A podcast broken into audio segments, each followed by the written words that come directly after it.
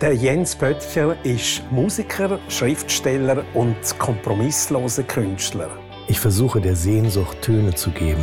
Ich schreibe und singe über die Abenteuer des Menschseins, über die Triumphe und Tragödien und darin immer über die Liebe.